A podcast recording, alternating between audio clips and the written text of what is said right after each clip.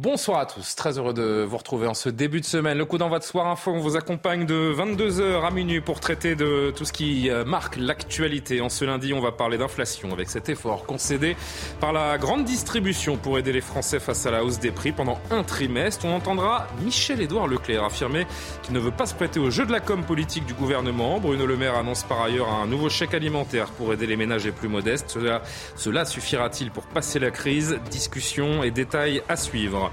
Une France à l'arrêt demain et sans doute pour les jours qui suivront. C'est ce que promettent les syndicats remontés à bloc contre la réforme des retraites. Demain, près d'un million et demi de personnes sont attendues dans la rue.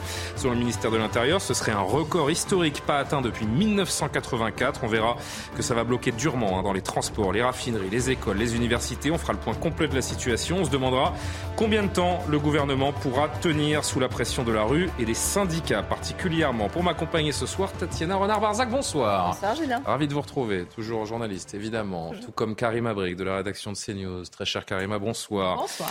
Il a de la chance, Benjamin Amar, d'être parfaitement entouré euh, ce soir. Ça ne nous empêchera pas de vous titiller. Je me cher hein. porte-parole de la CGT du Val-de-Marne, merci de nous gratifier de votre présence avant une grosse journée de mobilisation demain, qui sera commentée également par Alexandre Devecchio du Figaro, rédacteur en chef au Figaro. Bonsoir, cher Alexandre. Bonsoir, Jean-Sébastien Ferjou, qui revient de vacances. La bonne mine. La neige était bonne? Oui, Julien. Eh bien, tant mieux. Directeur euh, d'Atlantico. On va pas parler ski, hein, je vous rassure. On va parler de l'actualité dans un instant, mais d'abord le rappel des principaux titres. Isabelle Piboulot, bonsoir.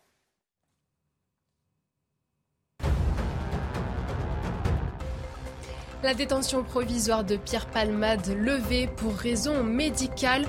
Décision de la juge d'instruction en charge du dossier. L'humoriste avait fait un AVC le 25 février. Il est actuellement hospitalisé à l'hôpital de Marie-Lannelongue au Plessis-Robinson. Le parquet de Melun a déjà fait appel. Un référé détention sera examiné vendredi. Une nouvelle audience se tiendra donc à la cour d'appel de Paris. Valérie Pécresse porte plainte contre Louis Boyard pour incitation au délit d'entrave et incitation à la violence. Le député insoumis entend mobiliser les étudiants et lycéens contre la réforme des retraites, mais son blocus challenge lancé hier sur TikTok ne passe pas. Pour la présidente de la région Île-de-France, le droit de manifester doit respecter le droit d'étudier. Ashraf Hakimi convoqué par le PSG pour défier le Bayern Munich mercredi en Bavière. Blessé à la cuisse, le club espérait retrouver son défenseur pour ce huitième de finale retour de la Ligue des Champions. Mis en examen depuis jeudi, Ashraf Hakimi est accusé par une jeune femme de viol. S'il est placé sous contrôle judiciaire, il est toutefois autorisé à quitter le territoire français. Tatiana Renard-Barzac qui fait une remarque primordiale. C'est vrai que ce match de foot, euh, c'est le 8 mars. Le Mais oui, le jour de la journée de la femme. Eh ben, il faudra le regarder en couple, tous ensemble, euh, les hommes, les femmes réunis autour du ballon rond et de la passion du football. On marque une très courte pause, on va pas parler ballon non plus.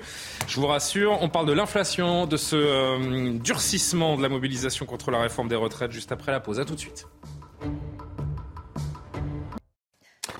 Nous sommes de retour sur le plateau de soir. Info que Tatiana Renard-Barzac, Karim Abrik, Benjamin Hamar, Alexandre Devecchio, Jean-Sébastien Ferjou. Avant de lancer le débat sur ce blocage qui euh, commence demain, le durcissement et la sixième journée de mobilisation contre les retraites. Un mot de, l'inflation parce que c'est un sujet important du moment également. L'exécutif redoute d'ailleurs les conséquences de l'inflation, cette euh, hausse portée euh, par les prix de l'énergie, hein, particulièrement les matières premières également. Le ministre de l'économie Bruno Le Maire qui a annoncé aujourd'hui le lancement d'un trimestre anti-inflation issu d'un un accord avec les distributeurs qui se sont engagés à proposer les prix les plus bas possibles jusqu'en juin sur une sélection de produits de première nécessité. Regardez les explications de Valentine Leboeuf et on en discute, on décrypte ça.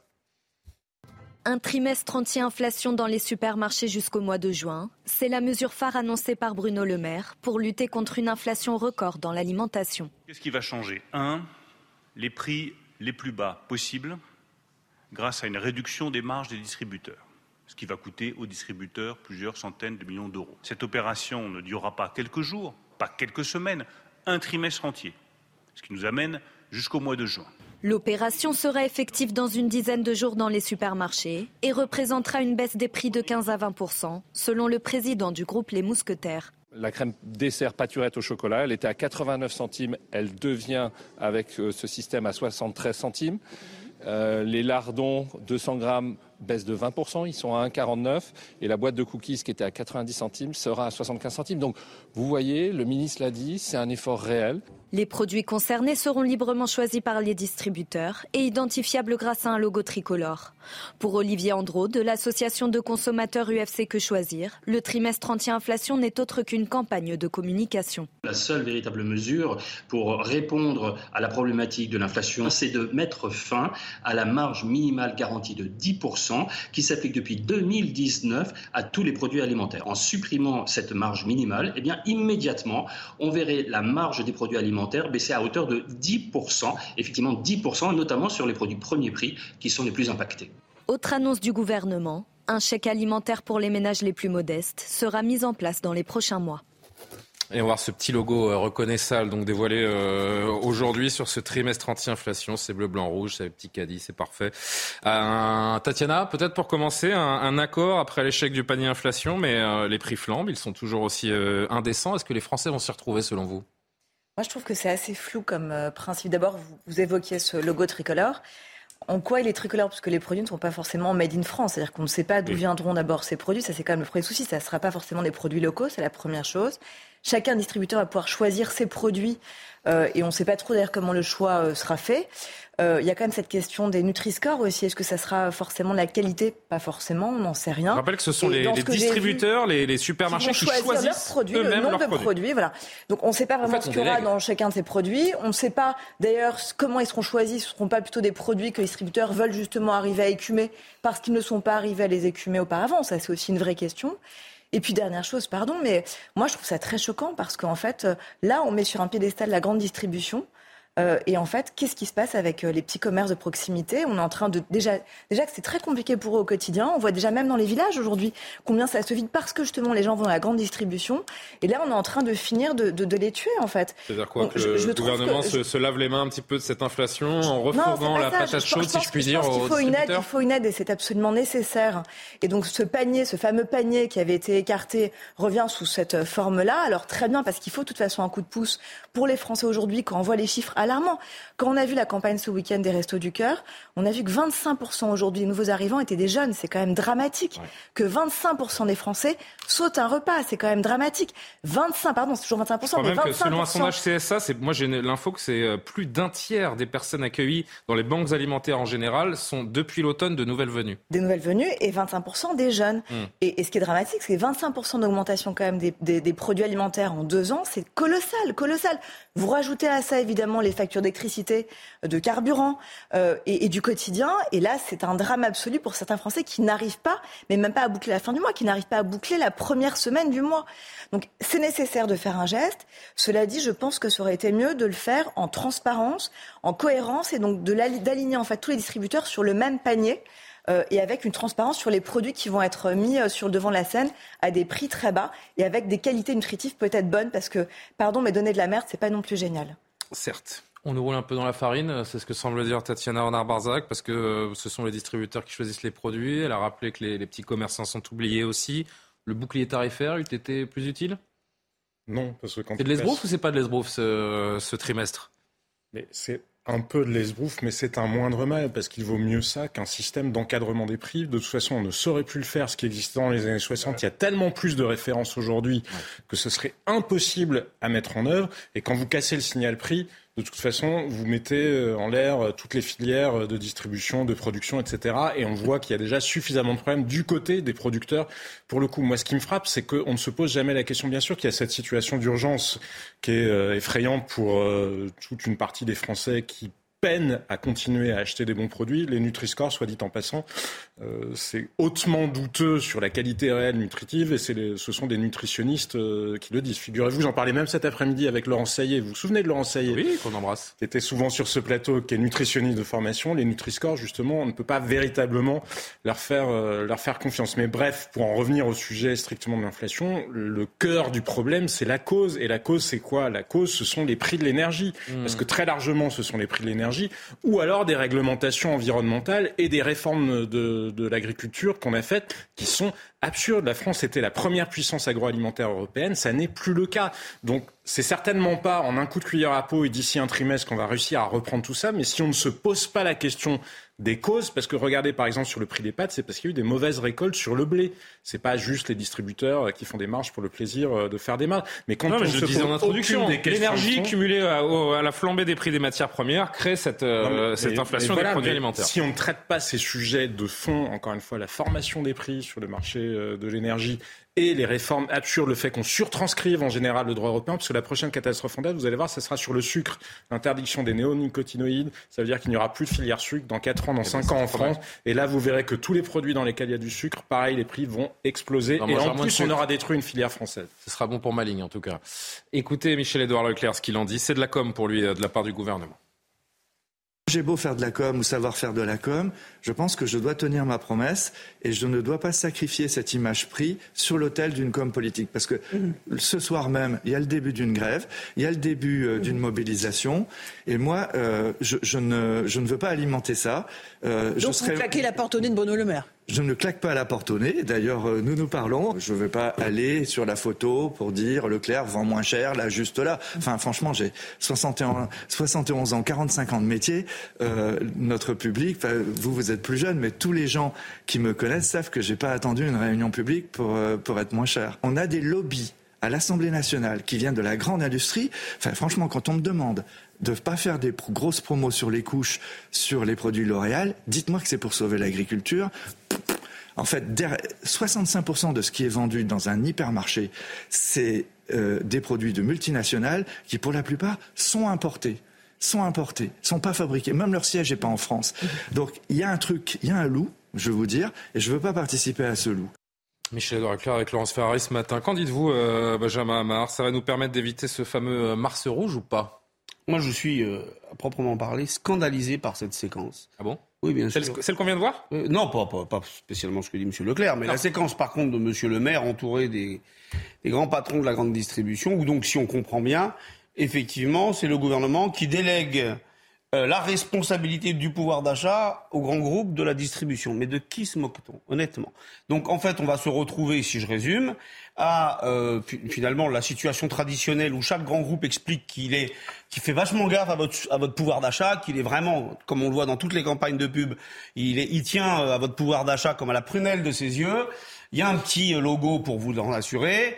Et, euh, et, et on a l'impression que comme ça, on va euh, répondre à la problématique du pouvoir d'achat. Vous savez, j'écoutais ce que vous Mais disiez. Est-ce que c'est pas mieux que rien Je Ouais, bah, un peu l'avocat alors, du diable, mais moi, je veux T'as le bien, droit mais- de alors, découvrir moi, les vertus de la de retrouver Moi, je- des prix sur des centaines de produits qui étaient euh, ces mêmes prix il y a un an, deux ans. Est-ce que c'est pas un début de Non. De pas en je- avant Et je pense, y compris que cette logique-là de c'est mieux plutôt que rien, je pense que les salariés dans ce pays n'en peuvent plus. Hmm. Et si vous voulez comprendre ce qu'on va aborder tout à l'heure dans la deuxième partie de l'émission, c'est-à-dire la minutes. profondeur de cette colère sociale, eh ben il y a peut-être un lien. C'est-à-dire que les gens n'en peuvent plus. On est dans une réalité où il y a des millions de Français qui choisissent entre bien chauffer et bien se nourrir. C'est ça la réalité. Et, et là, là, on a Monsieur le Maire qui vient avec son petit col roulé et qui nous raconte. Alors, attendez, c'est Michel-Édouard Leclerc qui, en termes de communication, sait de quoi il parle, qui vous explique qu'on a là un exercice de com.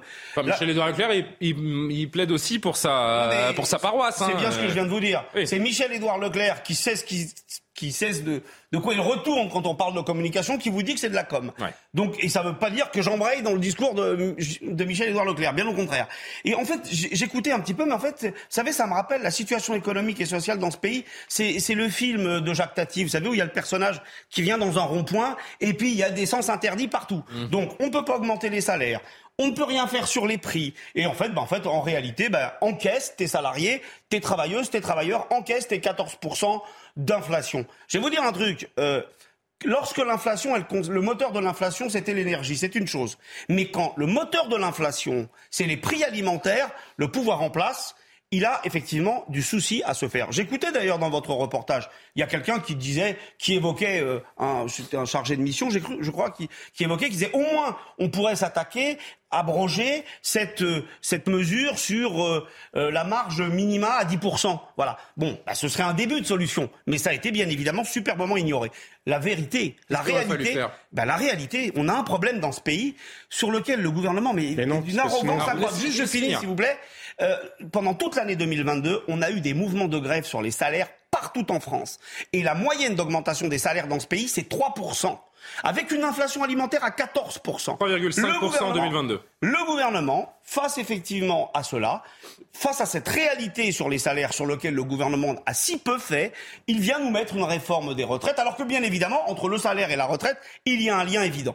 Donc je vais vous dire, on a là, euh, j'ai envie de dire euh, là, euh, en, en live, sous nos yeux, la preuve que la colère sociale que nous avons, elle est bien sûr sur comme il y a les retraites qui sont un abcès de fixation, mais qui drainent tout le peu de la colère sociale, et y compris sur la problématique du pouvoir d'achat. Voilà où nous en sommes aujourd'hui. Alors, il y a juste d'un Carré mot sur... un mot. Ouais. Non, mais vraiment Très juste il me un reste une mot sur la marge des 10%. Il ne faut pas pleurer sur le sort des petits commerçants et, vouloir faire sauter cette euh, mesure-là parce que précisément, elle vise à protéger ceux qui ne sont pas des grands distributeurs et qui n'ont pas les reins suffisamment solides pour avoir les mêmes marges de manœuvre sur les là, prix que les grands avec, distributeurs. avec, le, avec le petit logo qui va profiter à la grande distribution, c'est vous-même qui le Oui, on renvoie les. Français vers les supermarchés. Voilà, donc faut arrêter de dire Alors, et deux petits mots, deux petits mots parce qu'il nous reste peu de temps et qu'on va entamer le, le volet des, des retraites. Non, euh, je- je suis d'accord.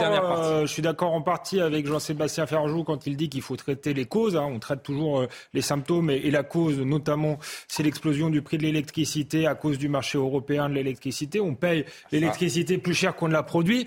Je pense que c'est la réforme capitale aujourd'hui. C'est la réforme dont, dont devrait parler le gouvernement plutôt que la réforme euh, des retraites. Euh, il y a urgence. Après, sur la grande distribution, euh, moi je crois qu'il y a quand même un, problème avec les marges de, de- de la, la grande distribution qui est en situation de monopole en réalité dans beaucoup d'endroits Trop de aujourd'hui. cette période. Après, après, la vérité, c'est que le gouvernement n'a pas les moyens aujourd'hui de contraindre la grande distribution qui est peut-être plus puissante euh, que le, le gouvernement. Donc le, le, le- la vérité, c'est que le, La grande problème, distribution plus puissante que le gouvernement. moi, je crois qu'elle est aujourd'hui plus puissante que le gouvernement parce que justement, quand on est en situation de monopole, ce qui est le contraire du libéralisme euh, au passage, euh, eh bien, on peut dire, bah, si c'est ça, moi, je supprime tant euh, d'emplois. Euh, et, et donc, je pense que le, le- le gouvernement n'a pas envie de ça. Donc, euh, mais le, le problème des marges reste ouvert et le fait qu'ils étranglent des petits producteurs reste ouvert. Et donc, euh, Michel-Édouard Leclerc a raison de dénoncer l'opération de communication du gouvernement, mais euh, lui aussi s'y connaît en communication. Allez. Assez peu Dernier mot,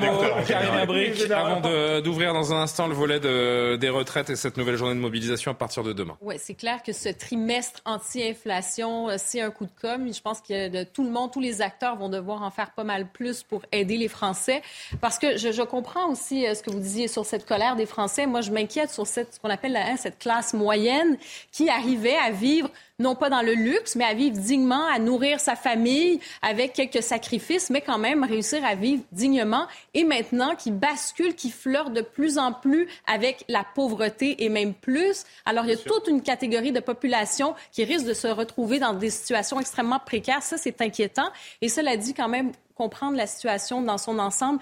Il n'y a pas juste en France, il y a un contexte mondial aussi. Euh, Je pense que dans plusieurs pays euh, développés qui se disent hein, des pays riches, il y a une grande difficulté. Il y a le problème d'inflation. On l'a vu aux États-Unis, on le voit au Canada ici euh, aussi, et on le voit en France. Donc, il y a ce contexte mondial, le- la question de l'énergie, la guerre en Ukraine, et aussi euh, la situation post-Covid où on paie encore le prix de ces confinements répétés et de ces crises qu'on a très, très mal gérées, malheureusement. Non, mais juste d'un mot, parce que vraiment, vraiment un mot, parce que là, j'ai- j'ai- Malgré tout, moi, j'aimerais bien qu'on se n'ait des débats clairs sur le sujet et que chacun soit capable de prendre ses responsabilités. Parce que quand on exige des trucs sur le plastique, sur ci, sur ça, vis-à-vis des géants de l'agroalimentaire, faut pas venir pleurer derrière quand ça engendre des surcoûts.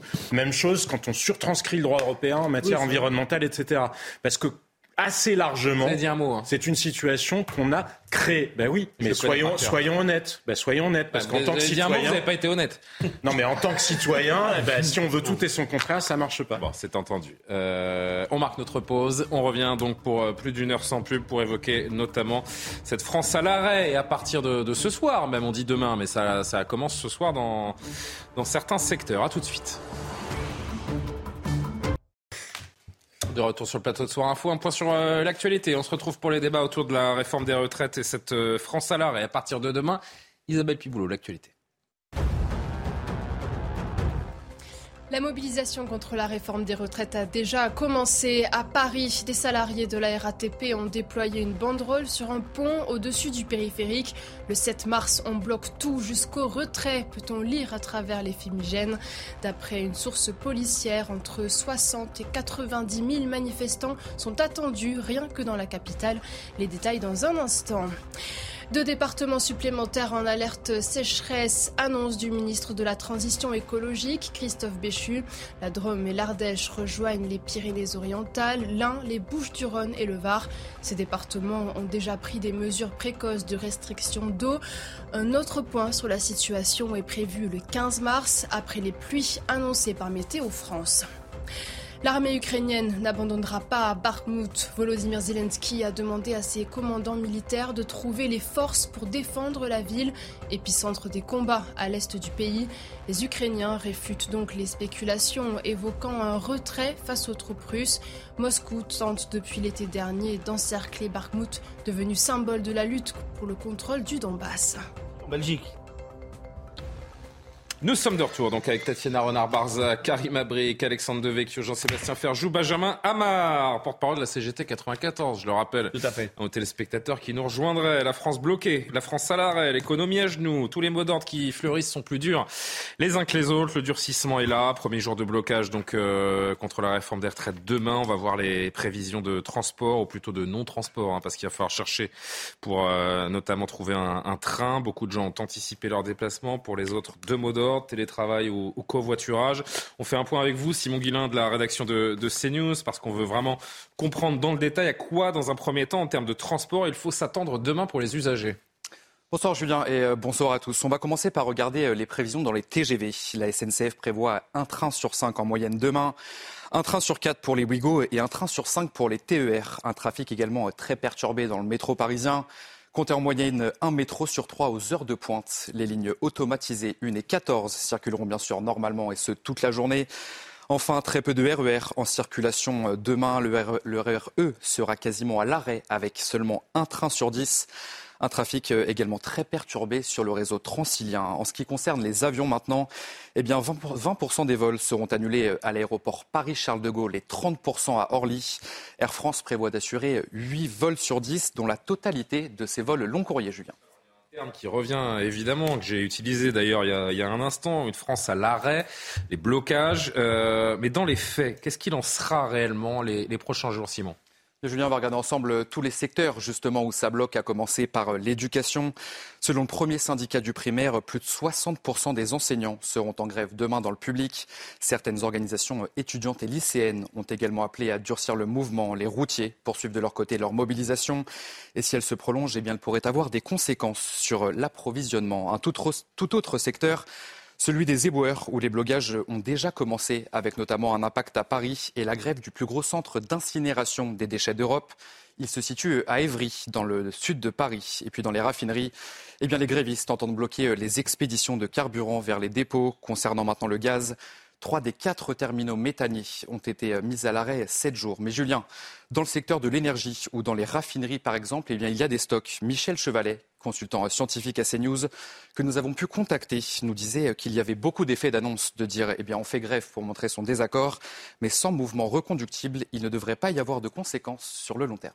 Oui, reste à savoir combien de temps ces, euh, ces blocages, notamment dans les raffineries dureront. Merci beaucoup, Simon Guillain. Euh, Benjamin Amar, je me tourne évidemment d'abord vers vous. Le ministre des Transports, d'ailleurs, Clément Beaune, euh, évoque euh, une des pires journées de l'année en parlant de demain. Et ça ne se limitera pas seulement à demain. On l'a tous bien compris. La France à l'arrêt, le passage à la vitesse supérieure. Votre promesse sera tenue à partir de demain, donc? Alors, déjà. vous savez, c'est la problème, c'est l'allégorie de l'escalier. On va prendre la marche, les marches les unes après les autres. Mmh incontestablement, demain, oui, la France sera en grande partie à l'arrêt. C'est-à-dire que vous allez avoir un mouvement de grève euh, diversifié dans beaucoup de secteurs et incontestablement cette journée ne sera pas une journée normale pour l'économie. Ce sera une journée là où l'économie nationale sera largement impacté. Et le lendemain, ça va être à peu près pareil. Maintenant, après, comment ça se passe Que finalement, ces, ces, ces, grandes réformes scélérates et régressives sont à chaque fois l'occasion de refaire un peu de cours de démocratie sociale. Comment on fait Eh ben, dans tous les lieux où il va y avoir effectivement euh, des salariés mobilisés autour de leur syndicat, il va y avoir des âgés, et jour après jour, on va poser la question de la reconduction. Alors, il y aura peut-être des journées où, dans un secteur, dans une entreprise, dans un service public, bon, bah, ils seront un petit peu en retrait, mais le lendemain, ils repartiront. On peut imaginer que vous avez déjà une première deadline, si, si je puis dire. C'est-à-dire que vous n'allez pas, dès euh, les prochaines 24 heures, renégocier. Vous êtes mis d'accord sur une première période, euh, eh un bah, premier laps de temps durant lequel les différentes personne, vont... Dans aucun, dans, aucun endroit de France, on arrive et on dit bon allez ça y est il y a un chèque signé enfin un chèque il y a une il y a une euh, une mobilisation d'une semaine non parce que la grève elle appartient aux grévistes en fait et donc, euh, c'est les grévistes qui se réunissent et qui disent ce qu'il en est, en fonction de ce qu'ils ont vu, comment ça a été perçu, etc. Et c'est comme ça que ça se passe, et que ça se passe toujours. La seule chose, c'est que là, il y a une poussée de départ qui est extrêmement forte, qu'il y a une concertation et une coordination.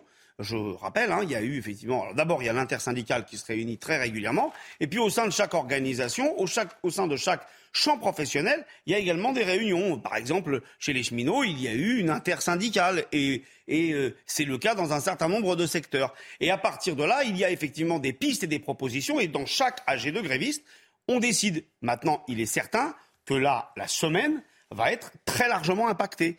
Mais encore une fois, il faut rappeler qu'on, si on en est là aujourd'hui, c'est parce qu'on a un gouvernement qui s'obstine et qui s'entête et qui effectivement eh est responsable de la situation. A de la détermination, ça c'est le moins qu'on puisse dire, et des, deux côtés, que ce soit le gouvernement et la, et la contestation, bien sûr. J'aurais juste vous soumettre ce sondage chez nos confrères de, de RTL qui révèle que 72% des Français soutiennent encore le mouvement, un chiffre qui n'a pas faibli depuis le début de l'année, tandis que 63% soutiennent l'appel au blocage des syndicats, qu'ils estiment être une bonne chose. Par ailleurs, vous le voyez, 59% de sondés soutiennent la grève reconductible dans les transports.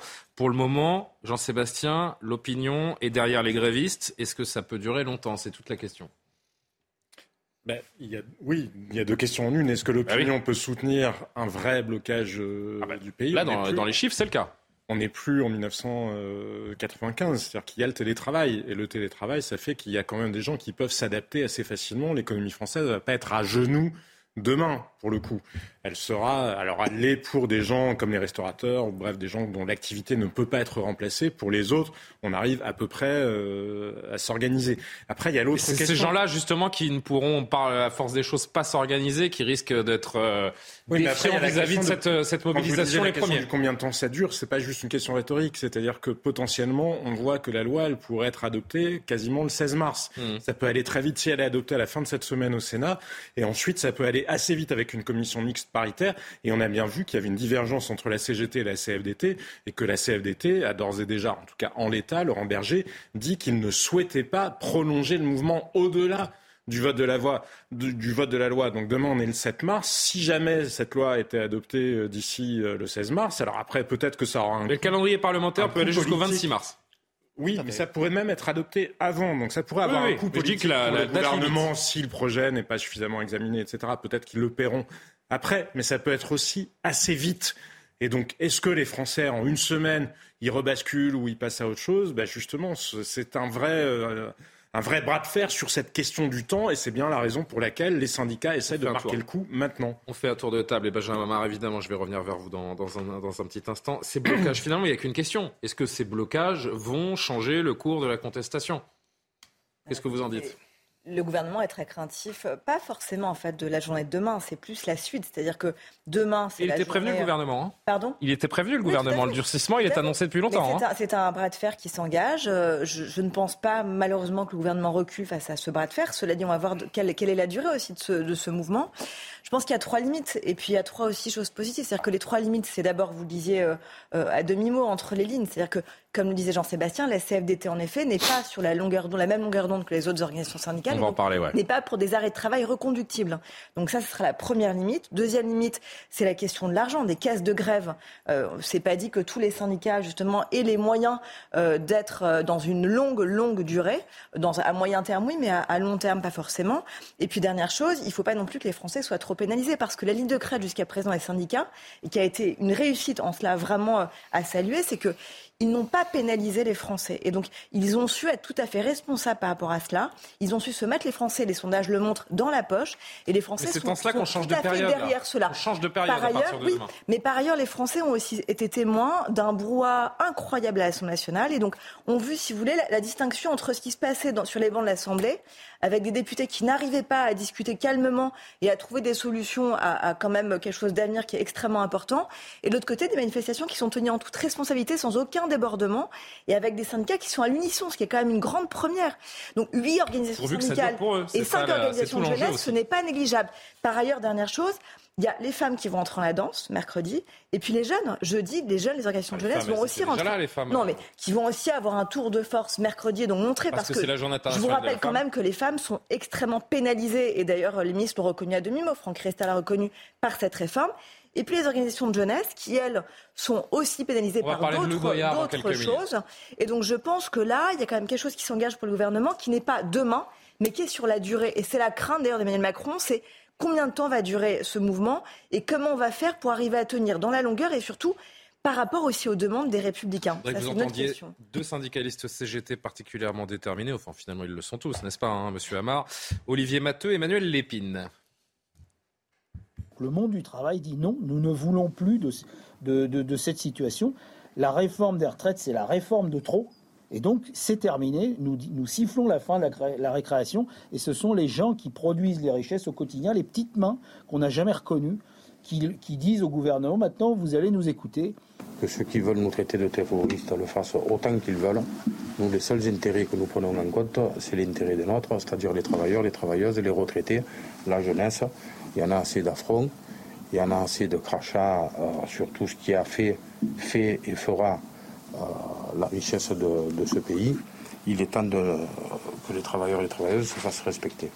Préparons-nous les uns les autres à un combat de haut niveau. C'est fort hein, quand même. Moi, je, vous dis, franchement, je n'ai pas une grande euh, histoire du, syndicalisme à mon, à mon crédit, mais j'ai rarement entendu une telle défiance, une telle détestation, une telle haine dans, dans les propos. Et je ne parle pas que de ceux que l'on vient d'entendre, hein, mettre la France à genoux, un, vocabulaire, une sémantique assez guerrière finalement ces, ces derniers jours. Ça va très loin dans les propos. Alors moi, je vous le dis, j'ai écouté hein, les, les, deux déclarations. Il y a de la haine, en fait. La haine pure envers le chef de l'État et l'exécutif. La détermination. Alors, écoutez, ça c'est votre. C'est une interprétation des mots que j'entends. C'est votre analyse. Non, c'est une interprétation des mots que j'entends. J'analyse pas grand-chose. J'interprète des mots qui votre... sont extrêmement forts. Alors, c'est votre interprétation, d'accord? Maintenant, les deux camarades que vous citez, ce sont deux camarades que je connais très très bien et que, que j'apprécie beaucoup, que je salue d'ailleurs. D'ailleurs, c'est Monsieur Lépine qui a parlé de mettre la France à genoux euh, il y a deux, trois fait, Mais je vais vous dire un truc. Je vous le dis les yeux dans les yeux moi, ce qu'a dit M. Lépine ou ce qu'ils viennent de dire, je le valide des mains et des pieds. D'accord? Voilà, très tranquillement. Alors après, chacun utilise ses mots. Mais moi, je vais vous dire une chose. Je vais vous dire les choses avec mes mots à moi. Mettre la France à genoux, ça veut dire quoi, par exemple? Non, non, mais en l'occurrence, Emmanuel Lépine est un, est un syndicaliste qui parle de l'économie française. Voilà, c'est ça. On va arrêter de délirer. Il parle de l'économie française pour forcer le gouvernement et lui tordre le bras. Et maintenant, je vais vous dire ce qu'il y a derrière le fond de, ces déclarations avec ces, de ces deux camarades que, je connais très bien et avec qui j'échange très souvent. Ça suffit en fait. Ça suffit. Voyez-vous, les gens, ils sont, c'était dit finalement par même par ici des gens autour de la table, les gens n'en peuvent plus. Ils travaillent et ils sont en réalité, ils font le choix soit de se chauffer, soit de se nourrir. Moi, j'ai des gens qui m'arrêtent dans la rue, qui me disent, savez quoi, j'en ai ras-le-bol de survivre. J'en ai ras-le-bol de me retrouver à découvert le 5 du mois. J'en ai ras-le-bol de me sentir dans cette situation-là, dans une telle incertitude pour moi et mes gosses, ras-le-bol.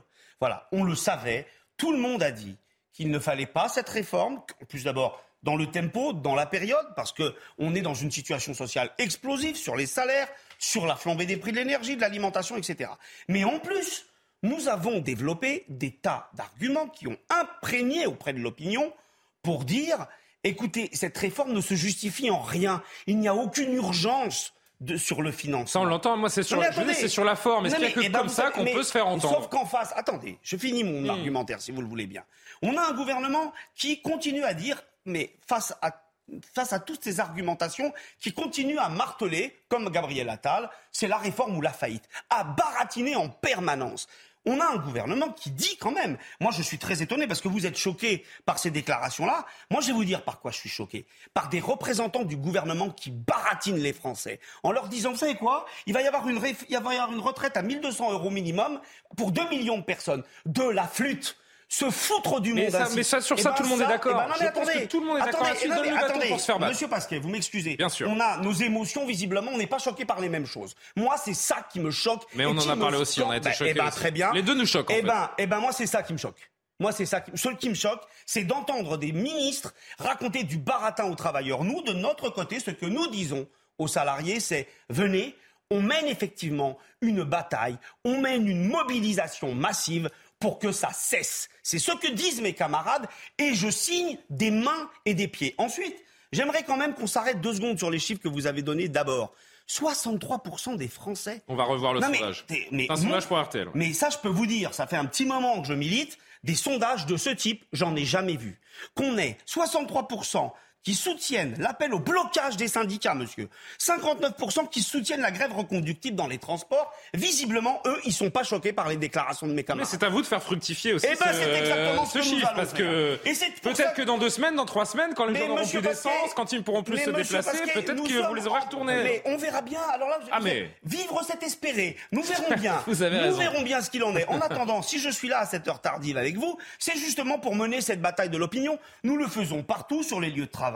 Nous tractons un peu partout. Nous discutons. Et je peux vous dire qu'en ce moment, on nous jette pas des pierres. Plutôt, on nous salue et effectivement, on nous encourage à continuer. Et nous, en échange, on dit aux salariés, ne nous regardez pas, rejoignez-nous. Alexandre Devecchio, intéressant hein, d'entendre ce que dit euh, Benjamin Hamar. Moi, je me rends compte qu'on entre vraiment là dans le, le haut du spectre du bras de fer, de, la lutte. Ça va continuer et peut-être longtemps. On n'en sait rien. Euh, en réalité, c'est pas pour doucher euh, les espoirs. Je suis plutôt... Quand vous entendez euh, un représentant de la CGT, Oui, que vous entendez le gouvernement, vous vous dites que ça peut je durer suis pas- longtemps comme Je ça. ne suis pas un grand partisan de cette réforme, comme j'ai eu l'occasion de le Non. dire, mais je pense que le, le bras de fer va être compliqué. D'ailleurs, je me demande s'il n'y a pas aussi un jeu du gouvernement à dire, vous allez voir, euh, tout va être bloqué. Si demain la mobilisation est moins euh, intense que prévu, ça pourra apparaître comme une victoire euh, du gouvernement. Donc on, on- verra, euh, euh, on verra demain. Je sais euh, euh, que la situation va être aussi difficile euh, pour les syndicats, parce que faire grève, ça coûte euh, de l'argent euh, aux salariés, qu'on bloque le pays plus difficilement qu'avant avec le avec le, le, le- le- le télétravail et surtout que le, gouvernement euh, ne veut pas renoncer puisque c'était la mesure phare euh, de, de la campagne d'Emmanuel Macron euh, et qui seront nus politiquement euh, s'ils échouent euh, sur ce plan. Donc euh, je dis pas ça pour décourager hein, les, gens d'a- d'aller faire grève. Vous me demandez mon avis. Je pense que la partie n'est gagnée pour personne. Mais en tout cas, ce qui est sûr, c'est que si les, syndicats perdent la, partie, la, loi peut passer, mais les Français peuvent être tout de même mécontents et ça participera d'un malaise français et d'un malaise démocratique qui, je crois, mine le pays. On se demandait combien de temps les syndicats pouvaient tenir. Euh, Benjamin vous me confirmez qu'il y a une caisse, une cagnotte pour indemniser les grévistes. Pour la CGT, on la trouve en ligne. C'est une, cagnotte Litchi qui comporte, euh, à l'heure où on se parle, euh, à peu près 560 000 euros. Ça Alors- permet de tenir combien de temps, ça? Non, mais en l'occurrence, euh, alors là, il y a une, une cagnotte Litchi, mais c'est pas, il n'y a pas une cagnotte à la CGT. Il va y avoir, il y a une multiplication de, de caisses de grève. C'est vieux Vous comme la permet de grève. tenir hein. combien de temps? Mais ça, c'est pas là, c'est pas comme ça que ça se passe. On va. Bah, C'est de l'argent perdu pour les Mais- salariés, la oui, grève. Donc, euh, si, c'est une question essentielle mais quand même. Oui, mais on le sait, et les salariés le savent. Et quand on, là aussi, quand on a un peu de mémoire, il y a eu des grèves durables, des grèves de, de- qui ont duré, qui, et qui ont été d'ailleurs souvent victorieuses dans ces cas-là, à une époque où les Français ne gagnaient pas beaucoup non plus. Voilà. Et maintenant, bien sûr que c'est un sacrifice financier, bien sûr qu'on a des outils comme les caisses de solidarité, et nous allons le, nous allons le faire. Maintenant, euh, je réagissais, monsieur, à, à quelque chose que vous disiez. Vous disiez, euh, comme argument, bon, c'était quand même la principale réforme d'Emmanuel Je dis Macron. pas qu'elle était bonne. Non, je pas- vous n'avez pas dit ça, de- et je ne l'ai pas entendu ainsi. Par contre, ce que vous avez Macron. dit, c'est que c'était la principale réforme. Je suis désolé, je vis dans le même pays que vous, j'ai suivi assidûment la campagne. Que quelqu'un vienne me dire que la campagne législative et présidentielle a tourné sur la réforme des retraites, c'est complètement faux. C'est pas vrai. Mais par contre, ce qui est vrai, c'est que vous avez appelé, monsieur, Emmanuel vous avez appelé à voter Emmanuel Macron. On va aller au bout de cette législature. Je vous invite, je vous invite à relire les déclarations de la CGT. Ah, elle n'a jamais consisté à dire ce que vous venez de dire. La CGT, je vais reprendre la main une seconde. La CGT et euh, Karim Abrik, Tatiana, je sais que vous voulez vous exprimer, je vous donne la parole dans un instant. La CGT qui parlait, et je le répète, donc de mettre la France à genoux, cette expression euh, est assez terrible. Ça veut dire qu'on assume de faire payer aux Français une réforme dont ils ne veulent pas non plus. Est-ce que ça va trop loin? La réponse est oui pour le gouvernement. Écoutez le ministre du Travail et le ministre du Budget qui euh, ont répondu à cette, euh, cette formule aujourd'hui. La mobilisation sociale est légitime, quoi qu'on en pense. Mais elle changera quoi, celle de demain nous ne, sommes pas, nous ne sommes pas favorables, bien évidemment, au blocage. Nous l'avons dit, répété. Et il y a un certain nombre d'expressions, mettre l'économie à genoux, par exemple, qui ne sont pas entendables. Parce que mettre l'économie à genoux, c'est en réalité mettre les travailleurs à genoux. C'est mettre ceux qui ont besoin d'un emploi à genoux. C'est mettre ceux qui déjà rencontrent des difficultés dans des difficultés encore plus grandes. Et je suis convaincu, nous sommes tous convaincus au gouvernement, dans la majorité, que l'expression d'un désaccord, euh, c'est légitime, mais que ça ne doit pas entraîner un blocage du pays qui serait dangereux pour notre économie. Ce que je dis, c'est que quand on dit qu'on veut mettre l'économie française à genoux, ce sont des usines, ce sont des travailleurs, ce sont des Français qui travaillent. Ce que j'ai dit ensuite, c'est que quand il y a des blocages, la réalité, c'est que ce sont souvent les plus modestes et les plus fragiles qui sont les premiers impactés par les blocages. Et que, comme je l'ai dit, l'école blanc, comme on dit, l'école blanc, en général, ils peuvent télétravailler, ils peuvent aller euh, travailler à vélo parce qu'ils habitent à côté de leur travail, pas les travailleurs les plus modestes et les plus fragiles qui doivent se lever, prendre le métro, prendre leur voiture pour aller travailler. Bon, entre la CGT qui parle de France à genoux et les, ministres qui sont dans leur rôle, finalement, chacun est dans son rôle avec euh, ses propres outrances, j'ai envie de dire, finalement, euh, Karim Abrik. Non, mais depuis le début, on voit que le gouvernement n'est pas du tout à l'écoute des Français. Je pense qu'il y a, il y a à sa façon. Ben non, mais c'est un discours. C'est carrément tout le monde est sourd et euh, chacun y va, comme vous dites, chacun est dans son rôle et c'est tout. Donc non, on peut, on peut le déplorer. Et c'est surtout aussi l'effet d'avoir voulu faire une réforme qui touche tout le monde, alors qu'ils n'étaient pas en position non plus de, majorité absolue. Ils espéraient ensuite, bon oui, on l'a vu avec les Républicains, ça passe maintenant au Sénat, mais quand même à la base, hein, toute cette question de légitimité, il y en a plusieurs qui leur, qui leur ont reproché, euh, même s'ils ont été élus, cette légitimité à imposer une telle réforme à l'ensemble de la population. Moi, je veux revenir sur la question des, blocages en tant que tels et de cet appui des Français. Je pense que ce qui est assez euh, différent ou enfin unique en ce moment par rapport aux autres mouvements de blocage, c'est que ça concerne tout le monde. Je pense que tous les Français se raccrochent à ça, alors que quand on a vu des blocages des raffineries, euh, par exemple euh, l'automne dernier, on sentait que c'était vraiment une minorité. Côté un peu égoïste. Oui, c'est ça. Donc c'était l'impression. Ben, c'est pour ça que le, mouvement va appartenir aux Français. Et en ce moment, la France, c'est celle qui dit non, c'est celle qui dit on en a assez, on en a marre. Et bon, combien de temps, effectivement, ça va durer dans les rues, ça, on ne peut pas le prévoir. Mais je pense que c'est un mouvement, effectivement, qui, euh, redevient populaire, peut-être. Je ne vais pas poser la question à Benjamin Hamar si euh, la fameuse phrase de mettre la France à genoux était maladroite, puisqu'il y a cinq minutes, vous m'avez dit, vous m'avez dit que vous signez euh, avec les mains et avec les pieds. Tatiana Renard-Barzac, qu'est-ce que pour vous, c'était maladroit, cette phrase, mettre l'économie à genoux je, peux comprendre que certains euh, soient choqués par cette phrase, cela dit. Euh, je pense que c'est plus choquant, là, pour le coup, pardon, mais les, les, incohérences du gouvernement et les phrases, vraiment, c'est vraiment mettre de l'huile sur le feu social. C'est-à-dire que expliquer ce week-end que le ministre du Travail explique que c'est une réforme où il n'y aura pas de perdants, que c'est une réforme de gauche. Alors j'allais, euh, j'allais y venir. C'est, tout, à fait, euh, tout à fait euh, aberrant. Après les couacs sur les 1200 euros, après les couacs sur les 1200 euros, après les couacs sur les 1200 euros, euh, et après les couacs sur les femmes qui sont quand même aussi euh, les perdantes de, de cette réforme, je pense que c'est un vrai. Là, on va au-delà du souci de communication. C'est-à-dire que là, c'est un vrai souci euh, politique, de ligne politique. Là, il y a un vrai souci. Et puis, par ailleurs, pour rejoindre ce que disait Karima, c'est vrai qu'il y a une colère sociale qui est latente depuis les Gilets jaunes. C'est-à-dire que le gouvernement n'ait pas vu cette colère monter. C'est-à-dire que c'est vraiment la cocotte minute euh, qui est là depuis des années, euh, qui monte, avec en effet ce problème vraiment de... de... Là, on n'est même plus à la fin du monde, malheureusement. C'est vraiment la fin du mois. Ce que vous disiez, la fin de la semaine même, la fin du 5 de chaque mois. Et donc, c'est vrai que je, je, trouve que là, le gouvernement, c'est même pas marche sur des œufs. C'est-à-dire que là, il y a presque une sorte de... Je pense que quand le... là, quand, quand l'un des ministres explique que, en fait, quand Gabriel Attal, le ministre des Comptes publics, explique qu'en fait, euh, c'est un mépris, les, les syndicats méprisent les petites gens, je pense que là, le gouvernement, sincèrement, est dans le mépris de ces petites gens. Parce que c'est quand même eux les premiers perdants aujourd'hui de cette quand réforme. Quand on essaie de nous parler d'apocalypse euh, pour euh, non, justifier le fait oui, que Julien, le blocage pas, mais, mais, pardon, mais, mais en ce cas-là, en ce cas-là, je vais vous opposer la phrase d'Olivier Véran qui explique qu'en fait que euh, les syndicats et les Français sont euh, la cause de la Alors Olivier Véran. Des maladies. Justement, euh, voilà, justement Olivier Véran, qui il y a quelques jours, pour les gens qui n'auraient pas suivi, a annoncé que le blocage Je pense que là, le gouvernement fait une erreur fatale du monde de et de- communication et, bien plus que celle des syndicats, sincèrement. Eh bien, le, le- j'allais dire le ministre de la Santé, sauf que autant il est devenu porte-parole ouais, du gouvernement, il faut que je me mette un peu à jour. Olivier Véran, qui a un peu rétro-pédalé sur ces, ces histoires d'apocalypse. Écoutez-le. Par exemple, j'ai tenté d'expliquer quelque chose la semaine dernière avec un message qui est manifestement mal passé en expliquant qu'il y aurait un impact assez massif si la France était bloquée et à l'arrêt dans la durée. Je vous dis, mon message manifestement est mal passé et donc j'aurais dû peut-être le formuler différemment. Quel est le fond du message? D'abord, il est double.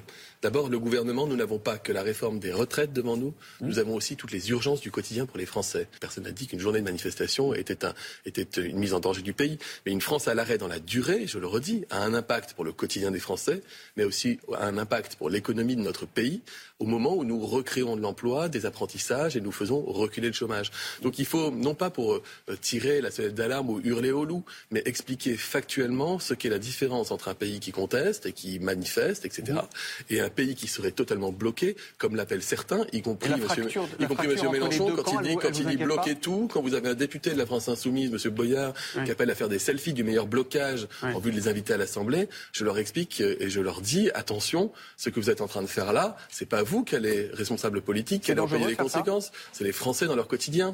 Et on parlera de cet appel de Louis Boyard dans, dans quelques minutes. Mais en attendant, en attendant, pardon, il sort un peu les, les rames, comme on dit le, le ministre de... Putain, je vais, je vais y arriver. Le porte-parole du gouvernement.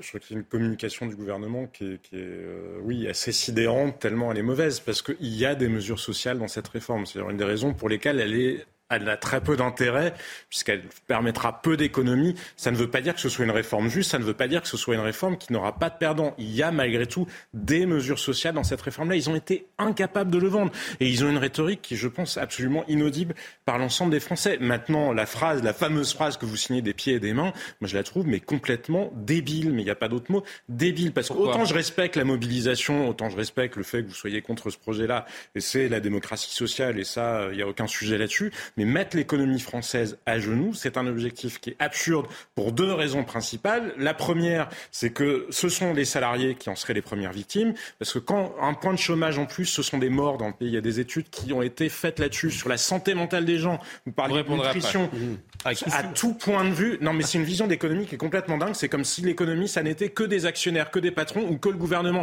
Mais le gouvernement, à la les limite, Français qui font ça ne changera rien au niveau de vie d'Olivier Véran ou d'Olivier Dussopt. hein. Rassurez-vous que le pays soit bloqué pendant un mois, trois mois ou six mois. Eux, ils ont toujours le même traitement à la fin. Donc c'est juste totalement délirant.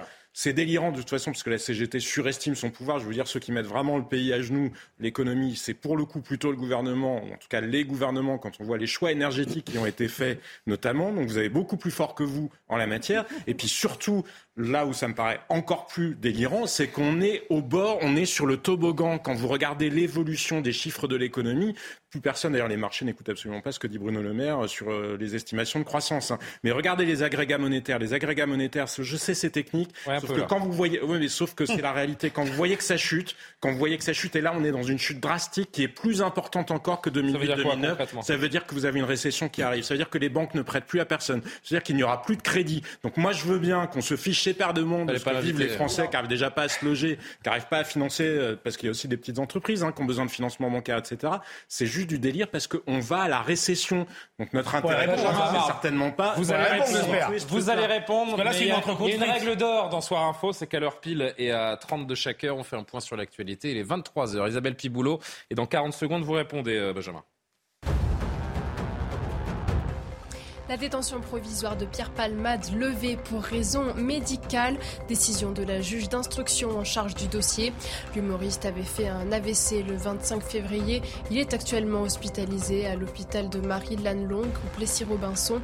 Le parquet de Melun a déjà fait appel. Un référé détention sera examiné vendredi. Une nouvelle audience se tiendra donc à la Cour d'appel de Paris. Face à la flambée des prix des produits alimentaires, le gouvernement lance un trimestre anti-inflation, une opération commerciale qui se déroulera du 15 mars au 15 juin. Il vise à offrir une sélection de produits de la grande distribution au prix le plus bas possible. Bruno Le Maire a également annoncé un chèque alimentaire pour les plus modestes prévu pour cette année. Mauvaise nouvelle pour le Paris Saint-Germain. Saison terminée pour Neymar. L'attaquant brésilien sera opéré de la cheville droite à Doha dans les prochains jours. Il devrait donc s'absenter des terrains pendant 3 ou 4 mois, alors que le dernier match du PSG en Ligue 1 est prévu le 3 juin. Benjamin Amar. C'est débile de vouloir mettre euh, l'économie à genoux. Non mais je parle Alors, d'abord. Et, et- et pour ceux qui changeraient de chaîne à ce moment, euh, c'est Jean-Sébastien Ferjou qui a dit ça il y a un instant. hein. Mais d'abord, je, C'est je- pas moi. Je, reconnais euh, un, un élément de vérité dans la tirade de M. Ferjou, c'est quand il dit que le gouvernement n'a pas son pareil pour faire des choix politiques et économiques complètement euh, débiles, et avec une politique industrielle lamentable, etc. Non, ils mettent l'économie à genoux. Oui, bah, c'est comme Ah, ça que j'interprète les choses. Benjamin Amar. Donc je vous Maintenant, propose de faire la même chose. maintenant, maintenant, en l'occurrence, Monsieur Ferjou semble, semble découvrir euh, en mars 2023 qu'effectivement euh, la grève sert à créer un rapport de force et à obtenir des victoires. Alors, je veux bien qu'on arrive, parce que quelque part, avec des circonvolutions, vous rebondissez sur ce que dit M. Attal, qui finalement nous explique que c'est à cause de nous qu'il va y avoir une réception qui va frapper, Ah non, une réception qui va Non, frapper juste, les petits travailleurs. Attendez, je vous ai pas coupé la parole. Moi, je vous dis une chose simple. Comme, vous, comme Monsieur Attal, on va vous expliquer que lorsqu'il y a un gouvernement qui s'entête à faire des lois régressives, eh bien, la grève massive et la plus étendue possible est le moyen le plus efficace d'obtenir gain de cause. Soit pour empêcher une régression, Pas soit grève, pour gagner des droits. En Pas la grève, le 1995, blocage. en 1968, en 1936. Alors on peut nous dire, Mais Eh pas les le gars, vous griffez, attendez, on peut se griffer les joues, pousser des cris de Vestal outragé et dire mon Dieu, mais Je ça va coûter. je vais vous dire. Le, il faut aller voir le gouvernement pour ça. Le gouvernement est l'apprenti sorcier qui a joué effectivement avec la situation sociale. On ne va pas rester les bras ballants en le laissant faire. Donc on mobilise, donc on construit. mais Ce qu'on- cette c'est l'économie française à genoux. l'économie à genoux, Il s'agit, ça monsieur, se retournera monsieur, contre les On travailleurs. va arrêter de jouer sur les mots. Il s'agit de construire un rapport de force pour empêcher une régression sociale. Et c'est ce que nous allons faire. Et les Français l'ont très bien compris. Vous peut-être pas, mais les Français l'ont très bien Mais moi compris. j'ai compris autre compris, chose. Je- Non, non, mais si j'ai compris. pas comme Moi j'ai le- compris, j'ai compris autre chose aussi. Vous savez Vous pourquoi le CAC que je 40 voulais se porte... cet échange. Vous savez pourquoi le CAC 40 se porte bien à l'heure actuelle? Parce qu'il mise sur le fait qu'il y aura que les riches qui auront du pouvoir d'achat. Parce que ce sont les Chinois. Donc, faut qui rien faire pour empêcher Ce sont le- les le- Chinois le qui CAC achètent. du- 40? Non, mais vous ne comprenez pas que vous jouez contre votre propre qu'est-ce que vous voulez dire, C'est monsieur Ferjou Qu'est-ce qu'il faut qu'on fasse Le CAC 40 Qu'on il va bien parce que son chiffre d'affaires il le fait Donc pas sur votre les travailleurs. argument, justement. c'est de nous dire ne bougez pas une oreille, sinon le CAC 40 c'est va pas beaucoup d'argent. Il n'arrête pas. Il fait Écoutez-moi, des- s'il vous plaît. des dividendes historiques. Benjamin, Moi, je vous parle Benjamin, je sais que vous êtes plus discipliné que. Jean-Sébastien. Je vous fais confiance pour m'écouter un instant. d'accord sur un point. Oui, s'il vous plaît, vraiment, et, et en- entendez-moi quand je veux mettre fin au débat parce qu'il y, a des- il y a des contingences que, Non, que ju- vous connaissez aussi que- bien que moi, donc s'il vous plaît, écoutez-moi. oh, euh, peut-être que les grévistes mettront le, euh, le pays à l'arrêt pendant trois semaines euh, au mieux. Olivier Véran l'a fait trois mois, donc euh, il est mal placé pour pour donner des leçons. Non, ce qui m'intéresse moi, c'est le, le changement de, euh, de de communication du gouvernement. On a vu que euh, c'était nous ou le chaos, c'était leur stratégie, la Oui. stratégie d'Olivier Véran, mais il a été tellement loin qu'il est apparu de manière grotesque. On a vu que ça ça marchait pas. Ça a pu marcher pendant les gilets jaunes, par exemple. Là, ça ne marche pas. Donc, il passe à, effectivement à la stratégie du diviser euh, pour mieux régner, en essayant de dresser les Français euh, les uns contre les autres. Mais visiblement, ça marche pas parce que quand on regarde les sondages, euh, les sondages non seulement soutiennent le mouvement, mais vont jusqu'à soutenir Pour combien les de temps blocages, ce qui est plus rare. Pour combien de temps Et une question justement qui, qui peut donner un début de réponse à cette, euh, à cette question. Pour combien de temps C'est le carburant. Le carburant, est-ce qu'on se dirige vers des blocages de raffineries et donc une éventuelle pénurie de l'approvisionnement dans les stations-service? Pour que la France soit bloquée, les syndicats de la CGT le savent, il faut bloquer, entraver les entrées, les sorties dans les euh, raffineries. Écoutez, alors qu'à Donge, euh, dans la raffinerie de, de Donge, tout ça est en train de s'organiser, en Loire-Atlantique, écoutez deux syndicalistes, un Force ouvrière, un CGT. Alors donc euh, on a explicité les, les- les décisions qui ont été prises par l'intersyndicale CGT, FO et CFDT. Aujourd'hui c'est une grève reconductible qui s'amorce jusqu'à vendredi 13h30, date à laquelle nous referons un point avec les salariés pour voir les suites à donner au mouvement. C'est-à-dire qu'elle commencera à partir de demain matin 5h, plus aucune goutte de carburant ne sortira de la raffinerie, ni n'entrera, ni par pipe, ni par wagon, ni par camion. Alors rien ne sort, rien ne va rentrer et euh, on connaît déjà euh, les, petits, mots qui vont nous venir en disant qu'on est des preneurs d'otages, qu'on est des nantis. Non, on est des travailleurs euh, qui méritons comme tout travailleur un droit à la retraite et un droit à la retraite en bonne santé et de bonheur. On ne va pas sacrifier euh, nos retraites sur l'autel de la finance. Si vous pensez nous fatiguer, ou enfin le gouvernement pense nous fatiguer, attendre de faire pourrir ce mouvement, bah, je leur souhaite bon courage, ils seront fatigués avant nous. C'est ce que vous disiez, Karim Abric, euh, tout à l'heure. C'est bis repetita sur les carburants. Sauf que ce qui s'est passé il y a quelques mois, il y avait un sentiment euh, qui était un petit peu individualiste, qu'ils prêchaient pour leur paroisse. Là, c'est un truc euh, qui est beaucoup plus, beaucoup plus général. et les, Français, en effet, l'entendent. Oui, mais c'est justement c'est ça qui va être important pour les syndicats aussi. C'est, je pense, de, de, garder ce contact avec la population. Il faut aussi qu'il y ait cette j'allais dire approbation presque sociale aussi. En ce moment, vous êtes sur le même diapason. Ensuite, ça va être dans le temps. Est-ce que ça va être la même chose? Est-ce qu'on appuie toujours les blocages? Parce qu'il ne faut pas que ce soit simplement un mouvement syndical. On comprend que vous avez réussi à agréger beaucoup de gens. Les gens vous soutiennent. En fait, c'est que les gens euh, ne veulent pas de cette réforme globalement. Et vous avez réussi à bon, euh, descendre dans la rue et, canaliser ce mouvement-là. Mais je pense pour pas que ça soit justement quelque chose qui est simplement un mouvement syndical, ça va être important de garder cette communication. Est-ce que, est que, Tatiana, ça peut être le sujet qui fait basculer euh, l'opinion? Le temps nous le, nous le dira. Mais c'est vrai que le jour où il n'y a plus d'essence dans les stations, les gens pourront pas prendre leur voiture. Ça peut changer les choses. Quand bien même, je vous dis, il y a cette opinion plutôt favorable pour le moment. Ça peut, ça peut en effet irriter, ça c'est évident. Cela dit, je pense que les syndicats en sont conscients et que c'est encore une fois leur ligne de crête. Donc je pense qu'ils peut-être qu'ils feront aussi attention à cela parce qu'ils savent que justement leur force aujourd'hui, c'est d'avoir l'opinion publique avec eux. Et, je note au passage qu'il y a quand même un changement aussi important. C'est-à-dire que les Gilets jaunes, euh, c'était un mouvement qui n'était capté ni par le politique ni par les syndicats. Euh, là, aujourd'hui, on voit que les Français, 12 500 adhésions quand même, je crois, en janvier hein, pour la CGT, c'est quand même très important. Euh, et, et, on voit donc que là, il y a une captation euh, de la colère sociale. Et, pas que de la colère sociale, il y a une captation de la part des syndicats euh, d'une partie aujourd'hui des Français euh, qui ont besoin de se sentir protégés, épaulés. Je pense que le Covid est passé par là et a aussi favorisé cela. C'est-à-dire qu'il y a eu une, une sorte d'individualisation qui a fait qu'il y a eu un retour ensuite aux besoins de collectifs, de protection, le CARE au sens large du terme, et qui fait qu'aujourd'hui certains Français ont besoin justement de se sentir pris en charge, protégés, et que le politique n'arrive pas non plus à capter cela parce que euh, on voit d'ailleurs Jean-Luc Mélenchon par exemple qui court derrière justement euh, une partie de cet électorat-là et qui n'arrive pas à le capter. On le voit là encore hier et aujourd'hui à travers ses tweets, et on voit qu'il a compris que le syndicat reprenait du pouvoir de la à dans, dans et, et recapter cette colère sociale aujourd'hui en France. Et ça c'est quand même assez nouveau et c'est un signe assez intéressant. Justement, alors est-ce que les, Français commencent, certains en tout cas, à, paniquer Vous avez peut-être vu euh, les uns les autres en, venant ici ou ailleurs que les stations-service commencent à avoir de longues files d'attente. Qu'en est-il euh, à la veille de ce 7 mars? On, retrouve euh, Mathilde Ibanez pour CNews devant une station en, en Ile-de-France. Bonsoir Julien. Eh bien écoutez, ici ça arrive par vague, mais beaucoup d'automobilistes se pressent quand même dans cette station essence pour faire le plein. Des automobilistes gênent même la circulation hein, pour ne pas perdre leur place dans la file d'attente. Certains de patience s'énervent, klaxonnent. Euh, des scènes qui rappellent tristement celles d'octobre dernier où une station sur deux euh, était privée de carburant, même si pour l'heure la France n'est pas en manque d'essence ou encore de diesel. Les Français préfèrent venir quand même ici pour pouvoir faire le plein et éviter d'être à sec. Beaucoup nous ont dit être fatigués de cette euh, situation, même s'ils comprennent les revendications. Beaucoup aussi ont peur de ne pas pouvoir aller travailler et d'être complètement bloqués.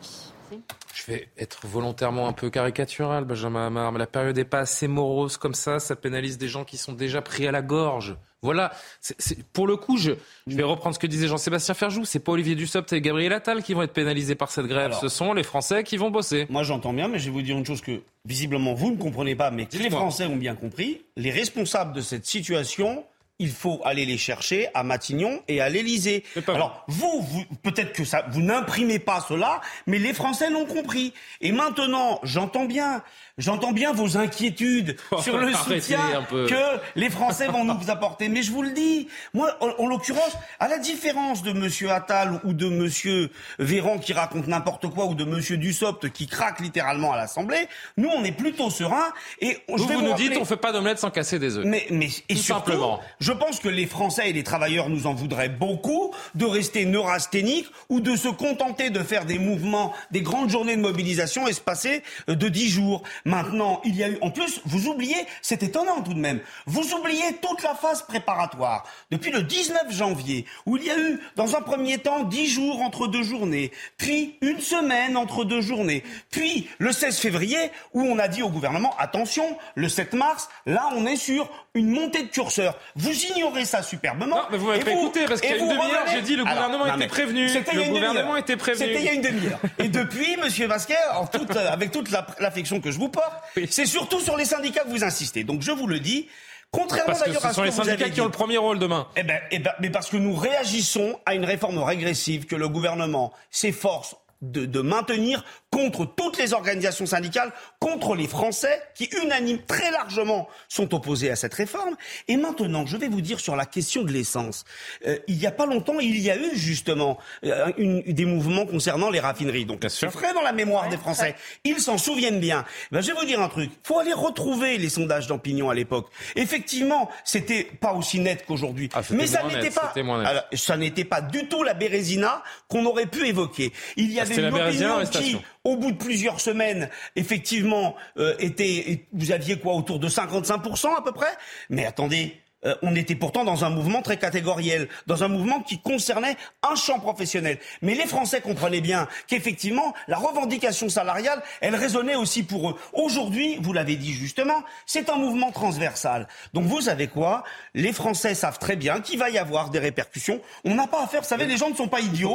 Quand ils se prononcent en disant je suis pour un mouvement reconductible, je suis pour effectivement des blocages, le, ils gouvernement, savent- le gouvernement s'attend à ce qu'il y ait une journée de blocage. Mais moi, je vous parle pas du gouvernement. Là, je pouvez, vous parle de l'état des Français. Vous avez, vous avez des enquêtes d'opinion. Bon sang, appuyez-vous là-dessus. Les gens ne sont pas stupides quand ils disent, quand ils expriment une opinion, ils savent ce qu'ils disent. Et donc, ça se nourrit d'une courir profonde. Et ben, Mais on verra. terrible, on verra. Vous me réinvitez dans trois Ah, semaines mais et on verra. tous les jours, moi, vous Voilà. savez, j'ai- aucun problème avec ça. Moi aussi, je partage euh, de l'affection, euh, comme vous. euh, pour vous. Non, mais ce qui est terrible, 10 Benjamin vraiment, c'est qu'il y a quand même Jean-Sébastien, une parce que la différence euh, entre dire on va créer un inconfort maximum et on va mettre l'économie française à genoux. Je pense que chacun est capable euh, de comprendre qu'il y a un rapport de force d'un côté, il y a un objectif encore une fois absurde de l'autre, et surtout le loupé absolu. Mais c'est une coproduction aussi bien du gouvernement que euh, de, de ceux qui s'opposent à cette réforme, c'est que la question centrale n'a pas été posée. Est-ce que vous préférez travailler moins longtemps et avoir des pensions de retraite plus faibles, ou travailler plus longtemps et avoir des niveaux de pension qui sont maintenus? Parce que c'est la seule vous, question. C'est uniquement pour les travailleurs, de la sueur, du sang, des larmes. C'est ça le sacrifice. C'est ça la vie. C'est ça votre vous capitalisation, assumez un système C'est ça votre conception. Vous proposez aux salariés en permanence je de, rien de- du de tout. crever la gueule ouverte en fait. C'est ça l'idée. mais je ne Eh ben, c'est pas ce qu'on veut nous. Et on va pas laisser système faire. Voilà. Jean-Sébastien, crée comme équation. Jean-Sébastien, vous allez au coin si je vous continuez comme ça. Vous voulez pas aller au coin Mettez-le au C'est coin. c'est fini l'époque où on vous punissait. Alors s'il vous plaît, écoutez-moi. Mais je peux bloquer le plateau, il n'y a pas que lui. hein. C'est vrai, c'est vrai. Vous avez un pouvoir de nuisance euh, que chacun connaît. Le député de la France Insoumise, Louis Boyard, venons-y, parce que là, il faudrait qu'on s'intéresse aussi quelques instants à cela. Il a lancé, vous l'avez peut-être vu sur les réseaux sociaux euh, ces dernières 24 heures, il a lancé un blocus challenge, un fameux hashtag ou mot dièse pour que euh, Alexandre comprenne. Principe simple, les lycéens ou étudiants sont invités à poster les plus belles photos de blocage et il y aura un tirage au sort. Le regagnant sera invité à visiter l'Assemblée nationale. Écoutez Louis Boyard. Bon, le 7 mars, on fait quoi? Non, ça c'est pas le sujet. Le 7 mars, toute la France sera bloquée contre la réforme des retraites. Et parce que cette réforme nous concerne nous aussi les jeunes, on s'attend à ce que tous les lycées et toutes les universités soient bloqués contre la réforme des retraites. C'est pourquoi on lance le hashtag Blocus Challenge. Postez vos plus belles photos de blocus de lycée et d'université. Parmi ces photos, on en tirera une au sort et l'équipe de bloqueurs sera invitée à visiter l'Assemblée nationale avec nous. Donc on se retrouve le mardi 7 mars pour mettre le pays à l'arrêt et participer au Blocus Challenge la TikTokisation de la, de la politique. D'ailleurs, tiens, avant que vous réagissiez, je voudrais que vous voyez ce qu'on a dit euh, la présidente de l'Assemblée nationale. Si je retrouve la fiche, la voici. L'Assemblée pour Yael Braun-Pivet n'est pas un prix de concours. La politique n'est pas un challenge TikTok. Vous devriez les servir. Vous leur faites du mal, dit-elle à Louis Boyard. Respectez votre fonction, respectez votre institution, respectez les Français. Ce à quoi Louis Boyard a répondu. Vous parlez de respecter les Français. Commencez par retirer votre réforme des retraites. Au passage, vos millions d'euros d'actions chez L'Oréal, Total, LVMH font bien plus honte à notre Assemblée. Que dire de, cette, euh, de cet échange Tatiana, oui, pardon, vous vouliez reprendre la parole derrière. Non, c'était pas là-dessus, mais je, réagis avec plaisir. Est-ce que c'est digne d'un député? Bah, Louis Boyard est quand même, on l'a vu, hein, il y a eu beaucoup de coups d'éclat de ah sa part, c'est le moins qu'on puisse dire.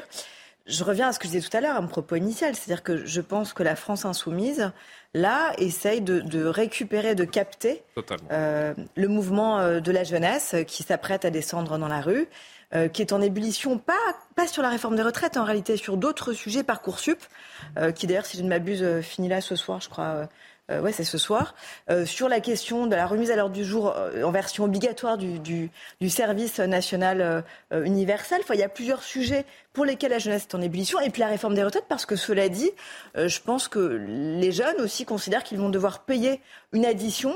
Au final, qui va leur échoir. Mais que les jeunes soient mobilisés, c'est une chose. Qu'un député de la nation appelle à bloquer les lycées, ce qui a priori est illégal, oui, non, mais c'est une autre chose. Mais c'est ce par quoi j'ai commencé. J'ai parlé de coups d'éclat. C'était pas, c'était pas par hasard. Coups d'éclat, c'est genre des coups d'éclat légaux. Hein. Non, mais euh, voilà.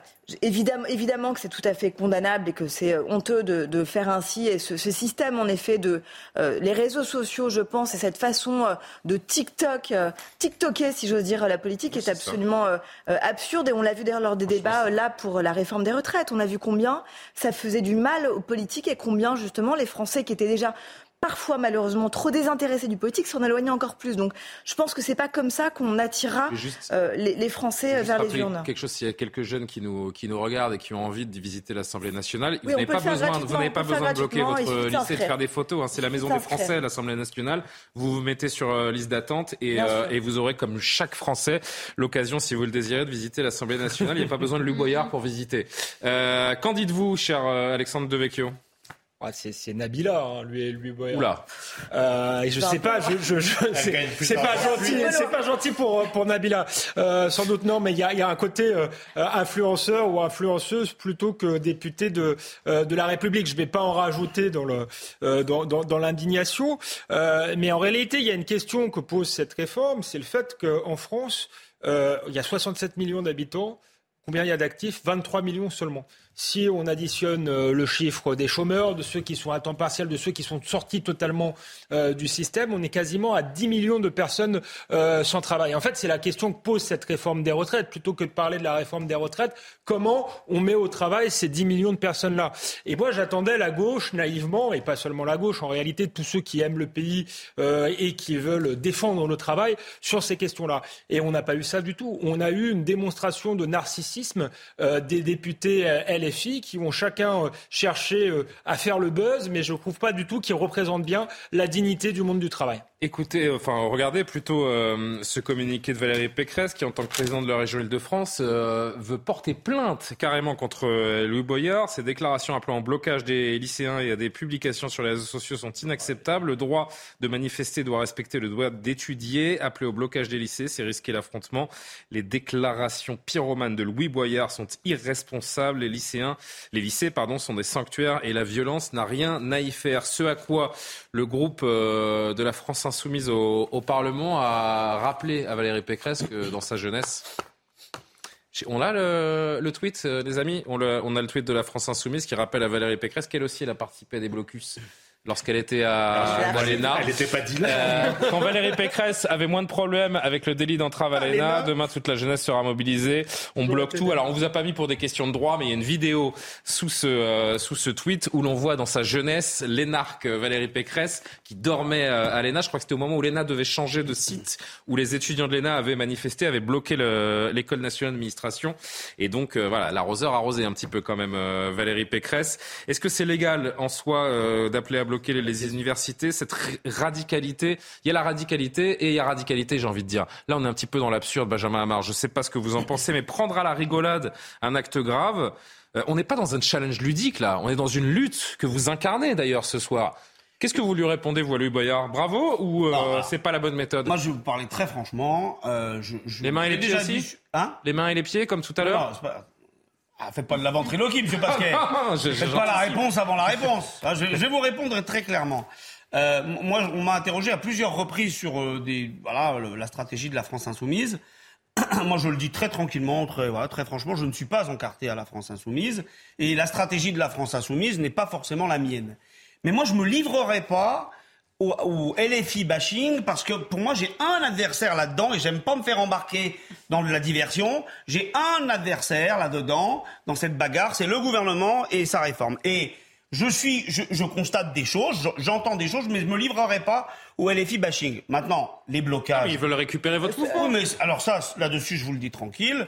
Moi, je fais partie de ceux qui disent et très tranquillement que ce type de mobilisation, c'est les syndicats qui l'amènent. Les syndicats et pas les partis politiques. Les syndicats mènent cette mobilisation sociale et syndicale et en principe, effectivement, les partis, certains partis jouent le rôle de relais euh, dans, dans, dans, au Parlement. Est-ce que vous, juste en tant qu'observateur, vous trouvez que ça donne une bonne image de donc, LFI Je euh, continue, c'est difficile hein, de dire un truc en trois lignes, donc je continue je, et je, je, je, je précise. Moi, j'ai déjà euh, assisté à le blocage de lycée. C'est vieux comme la démocratie. Ça arrive, et, et, moi, la plupart du temps, quand ça arrive, je, je quand, quand c'est lié à une mobilisation légitime, ça ne me pose aucun problème. Bien au contraire. Maintenant, la TikTokisation, pour reprendre, je ne sais plus qui l'a dit, je l'apprécie pas. Je dis juste une chose. Il n'y a, pas que Louis Boyard hein, qui le fait. Hein. Des TikTok, il y en a. Même d'ailleurs, Emmanuel Macron est très féru. Je trouve ça, la plupart du temps, pas du tout pertinent. Voilà. Et là, en l'occurrence, euh, la forme, c'est pas la forme que moi j'utiliserais. J'utilise pas. Je ne suis pas. Pourtant, vous voyez, la, stratégie médiatique, j'ai aucun problème avec. Euh, la notion du buzz, euh, c'est bien à dose homéopathique. Écoutez juste Jean-Luc Mélenchon, vous reprenez Tatiana. Vous ne pouvez pas, Monsieur le Président, continuer dans l'idée que c'est par un bras de fer, surtout un bras de fer qui se terminerait par un coup de force, que vous allez régler un problème pareil. Voilà ce que j'avais à vous dire. Le 7, on bloque tout.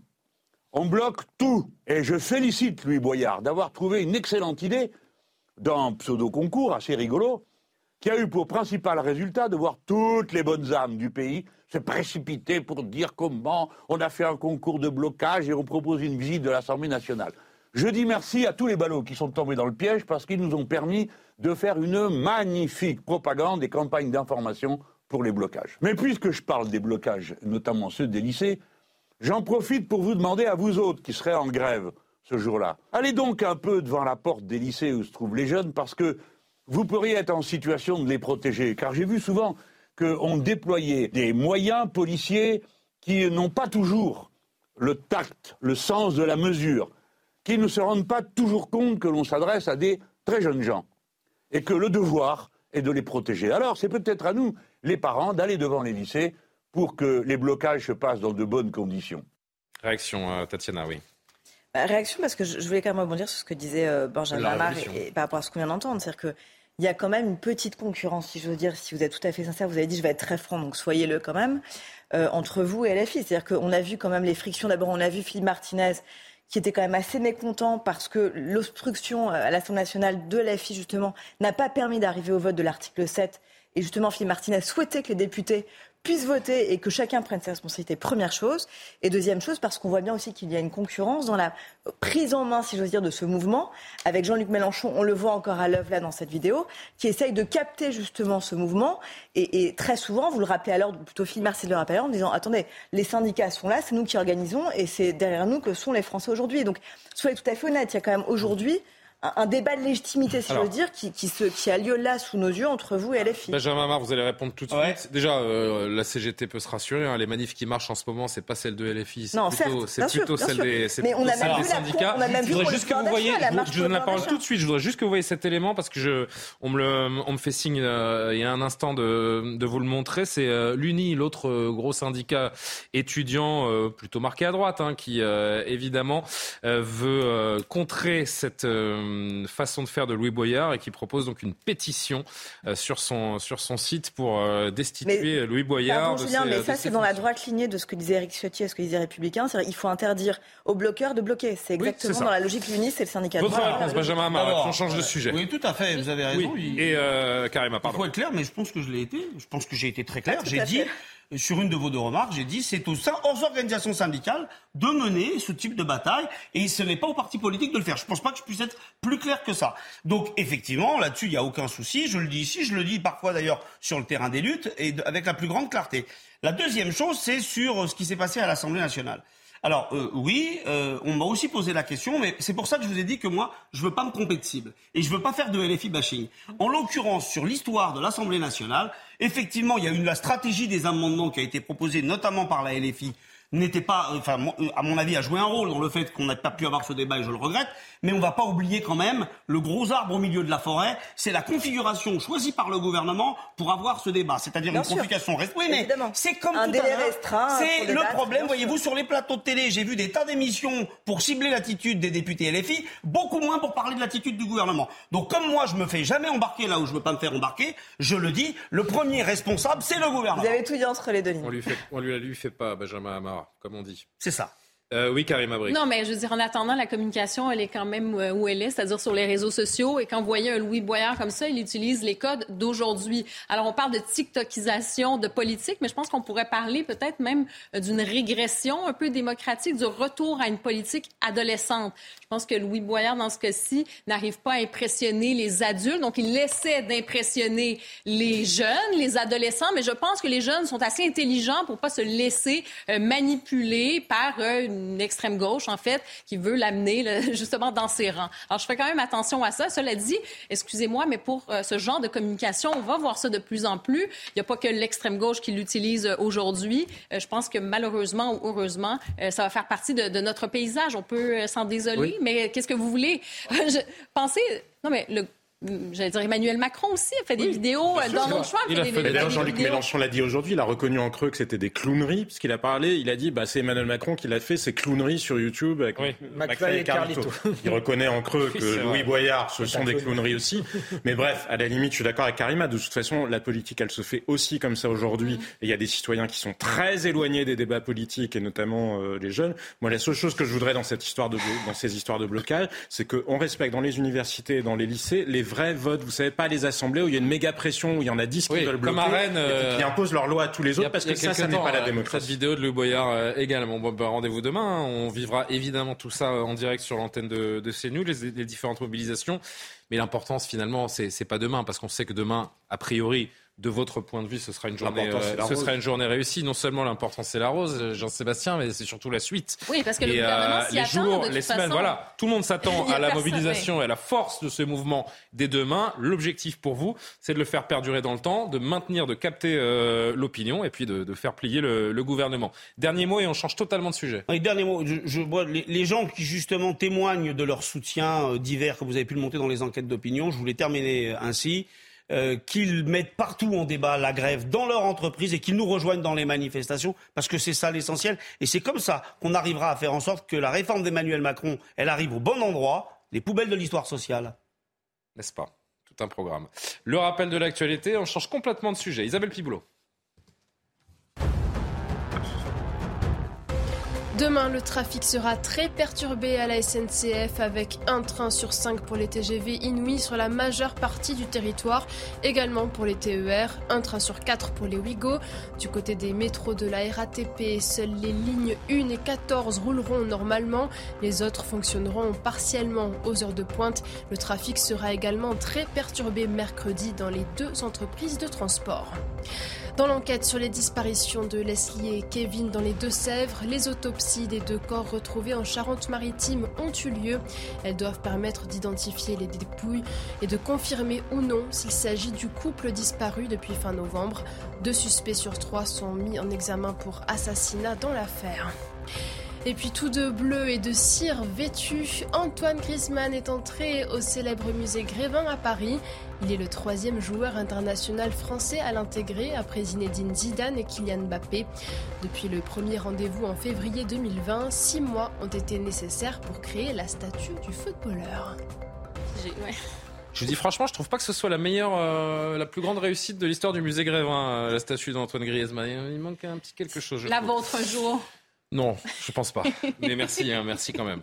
Allez, tout autre sujet, je vous le disais, je voudrais juste qu'on prenne 5-6 minutes pour, euh, pour vous entendre les uns les autres là-dessus. Euh, si vous avez écouté euh, France Inter ce matin, vous avez peut-être entendu le philosophe Geoffroy de Laganerie.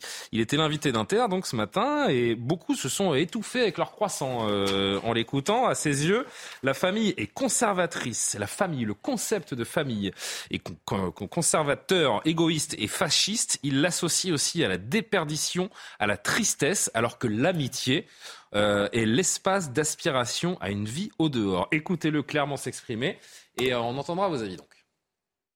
La famille, c'est donc à vos yeux Geoffroy de la Gannerie, conservateur, égoïste et fasciste.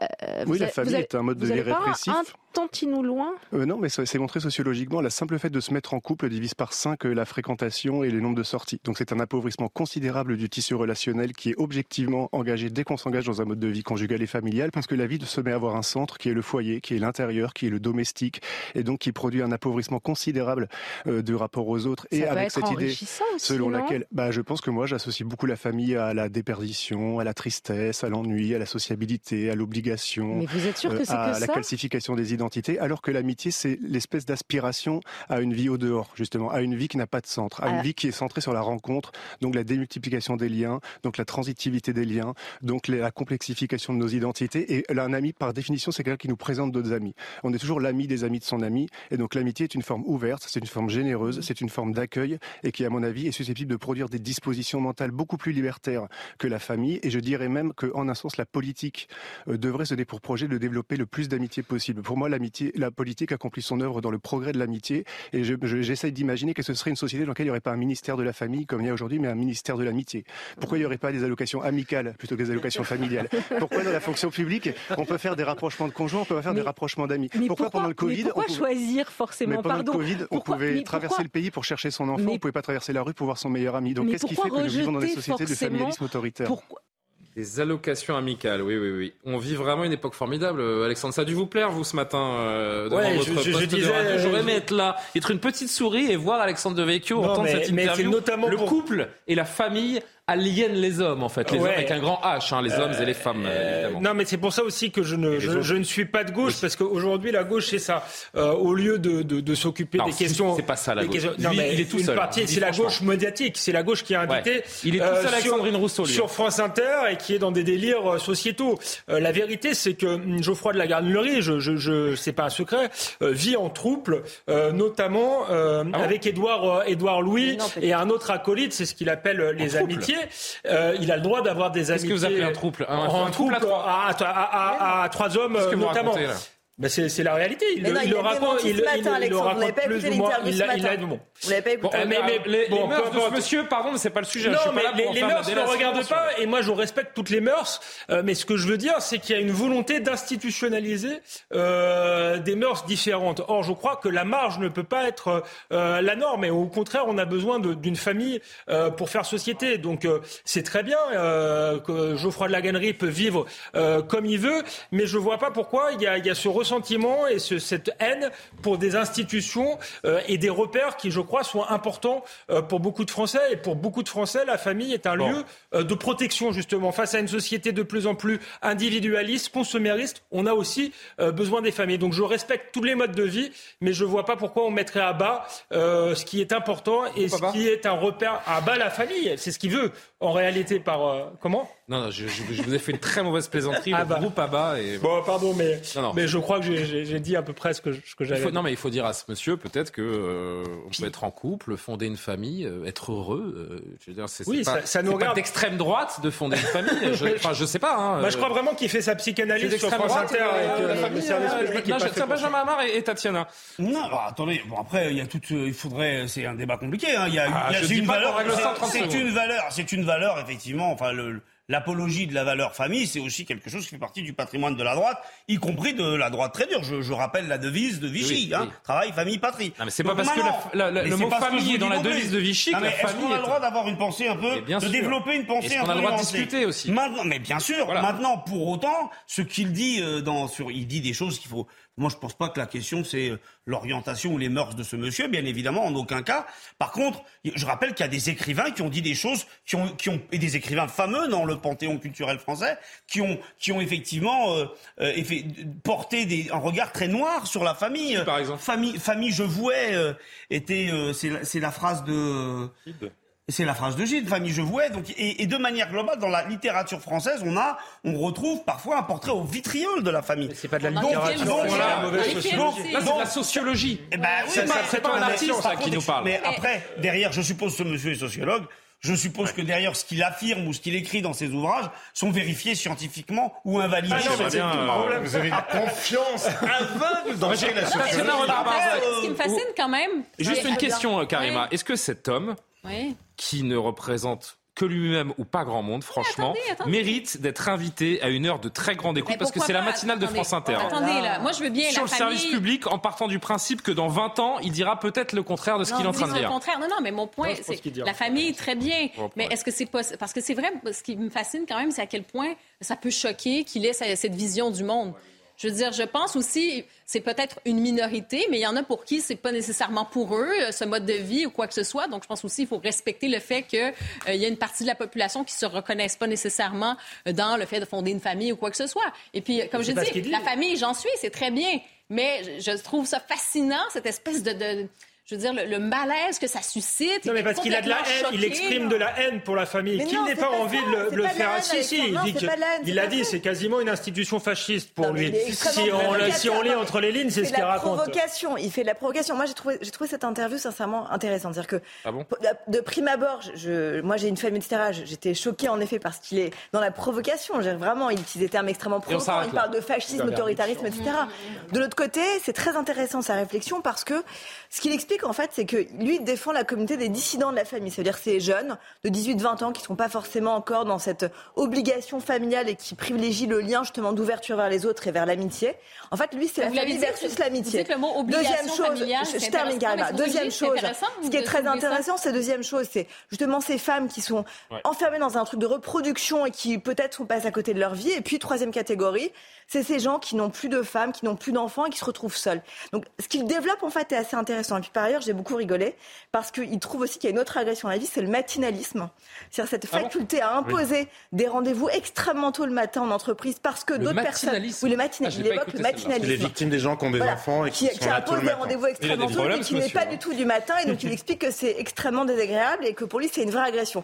Donc j'ai trouvé qu'en fait la réflexion sur la famille était intéressante parce que c'est une ouverture aussi sur autre chose, l'amitié et la façon dont il le développe est extrêmement intéressante et sourit à cette agressivité. Ce qui m'interpelle, c'est que l'impression que ce qu'il dit, ce qu'il dit, moi je trouve, n'a rien de sociologique. J'ai l'impression que c'est quelqu'un qui parle à travers ses propres croyances. mais on invite parfois BHL à des heures de grande écoute. parle en même temps. Vous disiez, mais comment on l'invite euh, à la matinale de France Inter? On invite BHL à peu près partout, et pourtant, on peut commencer à faire la liste de ceux qu'on invite un peu partout en étant plus ou moins pertinent. Et on n'aura pas forcément le même avis. Moi, j'ai trouvé l'interview plutôt intéressante. tous les quatre matins. France Inter est bien libre de sa programmation, mais ça serait bien. Ça serait bien que les gens, comme je. Il faut réfléchir. C'est un sujet de réflexion. Mais ça serait matière à réfléchir sur le lien familial, sur le lien amical. Ça, c'est intéressant. Oui, mais regardez, il y a quand même des portes de réflexion, de discussion. Stop. Oui, mais vraiment 10 secondes. Je vous fais confiance. France Inter est bien libre de sa programmation, mais ça serait bien que le même genre de gens que Geoffroy Daganery, qui se lamentent sur la programmation des autres, pour le coup, respecte aussi la programmation des autres. Et dernier point, ce qui est pathétique chez ces rebelles en toc, c'est il est ah. révolutionnaire. Il est révolutionnaire. Et qu'est-ce qu'il veut? Un ministère de l'amitié.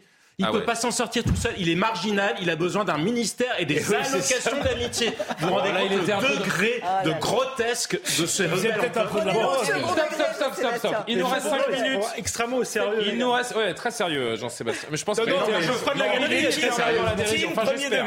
J'espère. On va se remonter un petit peu le moral, les amis, pour notre dernier sujet. Vous savez que le guide Michelin a dévoilé aujourd'hui son millésime 2023 des meilleurs restaurants gastronomiques en France, avec 44 nouvelles étoiles et c'est la consécration pour Alexandre Couillon, chef Alexandre Couillon, chef de la marine sur l'île de Noirmoutier. C'est le seul chef à décrocher une troisième étoile en France dans le guide Michelin. Et vous savez quoi? Il est avec nous en direct sur CNews. Bonsoir chef. Bonsoir. Ah, ça fait plaisir. Déjà, je vous applaudis. Franchement, bravo. Une première réaction, vous venez de remporter cette troisième étoile. J'imagine que c'est une fierté incroyable pour vous et, pour votre épouse. Dans quelles circonstances vous-même, personnellement, vous l'avez euh, appris et quelle a été votre première réaction? Alors, on l'a appris vraiment au dernier moment, euh, à l'instantané, on va dire. Et je pense que c'est euh, un espèce de flashback sur 24 années qui défilent en quelques centièmes de seconde, hein, qui nous retrace toute la vie et qui et c'est vraiment là où on réalise qu'on a pu, euh, on a pu construire sur l'île de Noirmoutier depuis, ouais, depuis quelques années. Ouais. Je me rends compte, c'est la première fois que, que je vous interviewe, hein, et je me permets parce que parce que j'ai l'impression que vous n'êtes pas vous vous n'êtes pas vous n'êtes pas vieux du tout en fait. Vous êtes vous êtes très jeune. Est-ce que je peux oser oser vous demander votre âge? 47 ans. Vous avez 47 ans. Je sais pas. Alors je sais pas quel est le record de la troisième étoile pour un chef, mais à mon avis vous n'êtes pas loin. Vous n'êtes pas loin du record. Euh, Parlez-nous de votre établissement, votre histoire. Euh, J'ai cru comprendre qu'il y a une vraie histoire avec votre votre épouse. Tout a commencé en 99 et, il y a un vrai projet commun entre vous en fait. Ben, c'est une histoire qu'on a. C'est une histoire qu'on a créée. Euh c'est un restaurant qu'on a créé il y a quelques années, en 99. Hein. On a repris un restaurant qui était euh, entre guillemets familial, un restaurant qui était saisonnier. Et les premières années ont été très compliquées. Il a fallu le temps au temps de comprendre comment, comment cela fonctionnait, comment l'île fonctionnait, même si on est natif de cette île. Et puis, euh, je pense qu'au bout de quelques années, la maturité a été présente et puis on a pu euh, créer et proposer notre propre philosophie de travail. Comment vous définiriez votre cuisine en, quelques mots pour les, amateurs de, bonne bouffe que nous sommes tous, évidemment Une cuisine simple, j'ai envie de dire. Simple, c'est un grand mot, mais une cuisine franche, sincère, euh, marine et végétale, hein. euh, vraiment euh, bercée d'iode et puis de, de, légumes, car on a cette chance d'avoir un potager. On est, en fin de compte, le restaurant est situé sur l'île de Hormoutier. On est à 50 mètres juste en face, on a la criée, et à 3 minutes sur la gauche, on est au jardin. Euh, votre plafard ou vos plafards, faites-nous un peu saliver.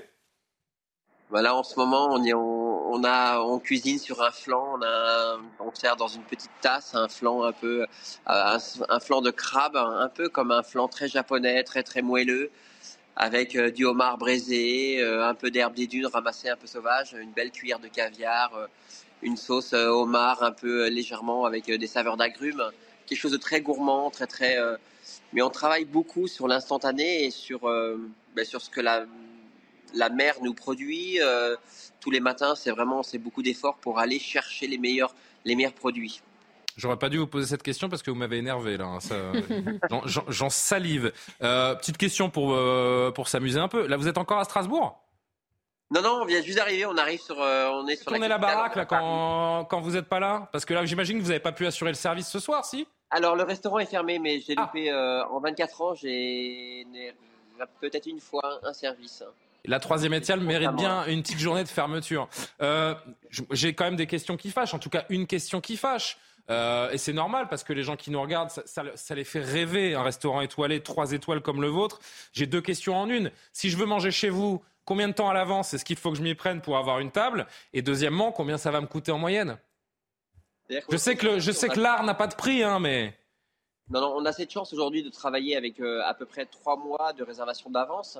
C'est-à-dire que ce n'a pas été le cas pendant plusieurs années, ou euh, plusieurs années, ça a été très très compliqué. C'est-à-dire qu'aujourd'hui, euh, on a cette chance de, de, travailler de février à novembre, mais il faut savoir que les débuts ont été très compliqués, où on travaillait juste deux mois, juillet et août.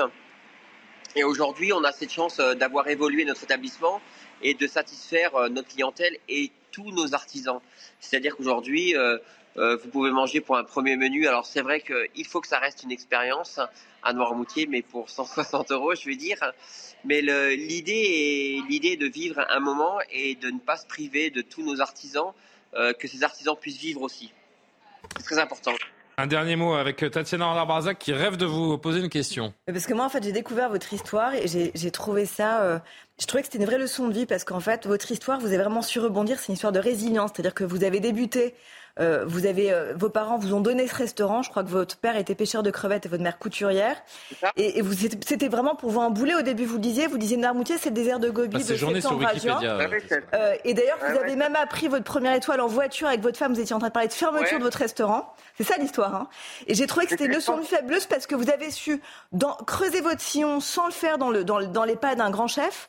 Et vous avez su imposer une cuisine vraiment à votre façon, en créant un potager, en allant chercher. Quelle est la question je trouve que non, mais ma, ma question c'est juste ça. C'est non parce que, je suis un peu en retard. Est-ce que, du coup, ça vous donne envie, à déjeuner Est-ce que ça vous donne envie oui, elle, veut, ah ouais, elle veut son rond de serviette, euh, Tatiana. Mais... Est-ce que, est que, ça vous donne envie du coup de, de, de former euh, des jeunes